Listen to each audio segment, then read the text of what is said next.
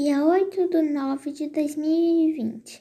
Aqui quem fala é Ana Clara, aluna do quarto ano da professora Flávia do Instituto Educacional Manuel Pinheiro.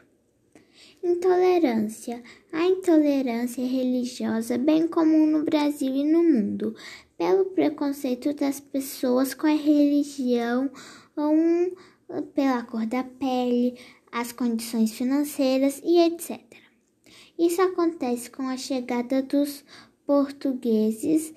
Os portugueses não aceitavam os índios como eles eram, então eles traziam os padres para o Brasil e ensinavam os índios a serem católicos e que usassem roupas para ficarem iguais a eles.